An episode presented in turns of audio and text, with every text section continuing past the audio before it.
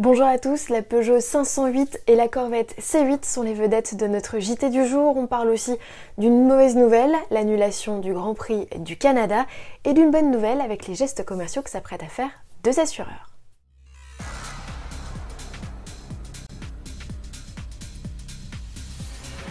Sociétaire à la Maïf ou chez AMV, bonne nouvelle, avec la baisse du trafic, le nombre d'accidents de la route va logiquement diminuer de 75 à 80% de moins selon le directeur général du groupe Maïf qui a donc décidé que les 100 millions d'euros économisés depuis le début du confinement seront rétribués à ces 2 millions d'assurés.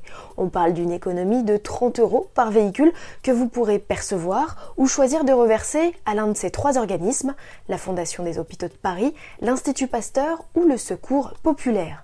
Chez AMV, leader chez les conducteurs de deux roues, on vous offre un mois de cotisation Selon nos informations, d'autres assureurs euh, devraient étudier ce type d'action à suivre.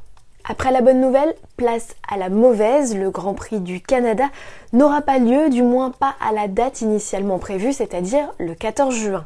Il s'agit du neuvième report de course en F1 cette année. À ce jour, seul le Grand Prix de Monaco a été définitivement annulé. Si le calendrier est maintenu, c'est donc le Grand Prix de France qui devrait ouvrir la saison 2020 le 28 juin prochain au Castellet. Là encore, à suivre. En parlant de circuit, la Peugeot 508 PSE est de retour en piste. Après le circuit du Paul Ricard, c'est sur l'autodrome de Terramar en Espagne que la berline sportive hybride a pris la pause et s'est dégourdi les soupapes. Et c'est tout, Peugeot ne livre toujours aucun détail technique sur son modèle qui doit être commercialisé d'ici la fin de l'année. Seule une petite légende accompagne ses photos. Haute performance, faible émission, zéro compromis. Donc voilà, à défaut de pouvoir vous parler plus concrètement du véhicule, j'ai décidé de vous faire une petite parenthèse sur le décor. L'autodrome de Terramar, situé sur les hauteurs de Sitges, au sud de Barcelone, est le premier anneau de vitesse espagnol et l'un des tout premiers circuits automobiles au monde. Il a été inauguré en 1923, soit un an avant celui de Linas Montlhéry dans l'Essonne. Comme ce dernier, il a subi les affres du temps, alors il fait aujourd'hui l'objet d'un vaste programme de restauration et de modernisation pour un montant global de 25 millions d'euros. On referme ce livre d'histoire et on en ouvre un autre, celui de la Corvette.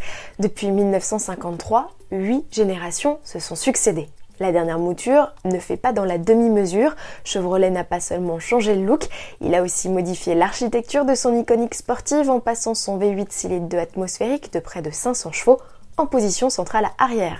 Alors digne héritière de ses aînés ou pas, réponse avec Laurent Chevalier, rédacteur en chef adjoint à la rédaction de Sport Auto.